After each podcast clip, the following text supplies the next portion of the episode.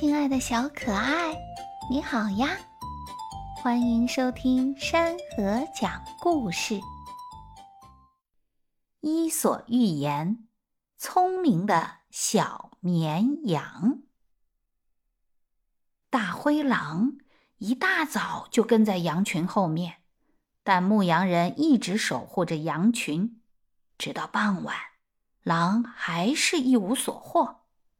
这时，一只脖子上挂着铃铛的小绵羊，趁大伙儿不注意，偷偷的离开了羊群。大灰狼不费吹灰之力就抓住了它。大灰狼正要吃小绵羊，小绵羊却哈哈大笑起来。他对大灰狼说：“呵呵呵，狼先生，你根本不懂羊肉怎样吃才好。”大灰狼就问。应该怎么吃？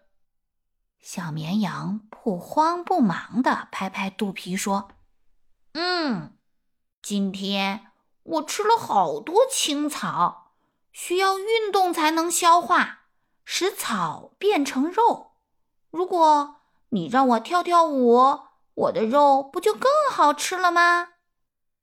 大灰狼高兴地答应了。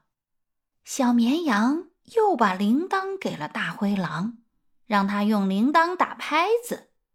小绵羊边跳舞边说：“狼先生，使劲摇，声越急，我跳的才越快，消化的才越好。”于是，大灰狼使劲摇起铃铛，又急又响的铃铛声传到了牧羊人的耳朵里。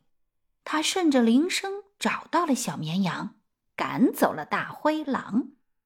小绵羊虽然凭借着自己的小聪明逃离了狼口，但是大伙儿还是批评了他。